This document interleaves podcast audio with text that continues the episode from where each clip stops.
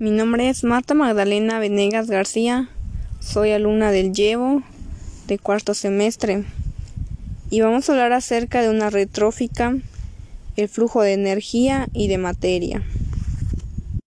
Una diferencia que hay entre los flujos de materia y energía es la siguiente.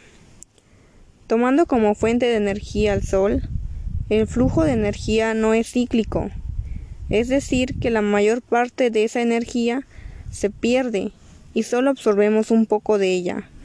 Solo utilizamos un 10% y eliminamos un 90% de ella.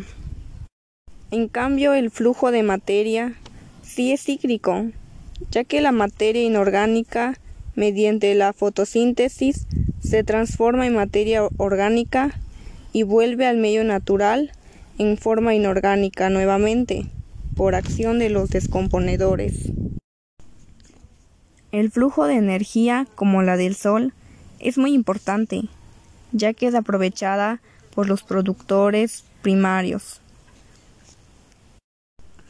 La energía almacenada en los organismos pasa a través de la alimentación a los consumidores primarios, que son los herbívoros, y de estos a los consumidores secundarios, que son los carnívoros.